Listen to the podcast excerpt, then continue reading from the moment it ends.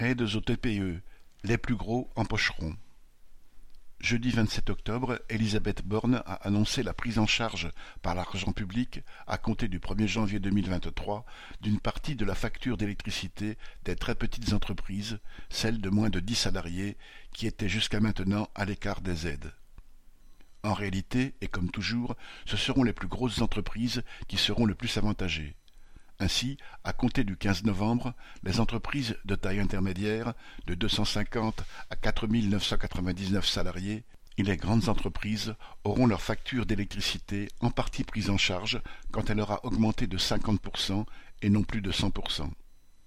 Le plafond des aides va doubler, passant à 4 millions, 50 millions ou 100 millions d'euros en fonction de la taille de l'entreprise.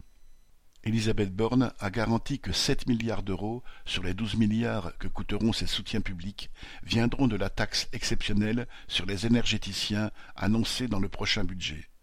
Cela reste à voir, mais de toute façon, dans les quartiers et villes populaires, les boulangers-pâtissiers, bouchers-charcutiers, fleuristes, coiffeurs, etc., qui verront leur facture d'électricité un peu allégée, ne subissent pas seulement l'envolée du coût de l'énergie.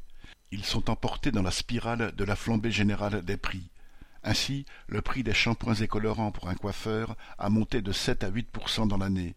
Pour un boulanger-pâtissier, la levure a augmenté de 70%, la farine de 30 à 40%, le beurre de 70% et le sucre de 50%.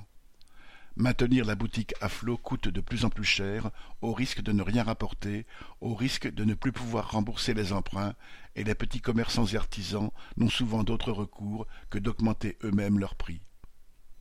L'étau se referme d'autant plus que les prix à la consommation flambent pour les travailleurs et les classes populaires. Chaque euro compte et la consommation diminue. Les aides publiques ne compenseront pas le fléchissement, voire l'effondrement des ventes du commerce de proximité, parce que le niveau de vie général est menacé d'écroulement. La bourgeoisie fait payer la crise de son système à la majorité de la population.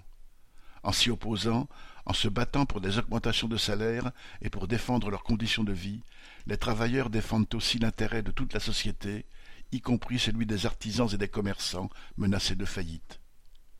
Boris Savin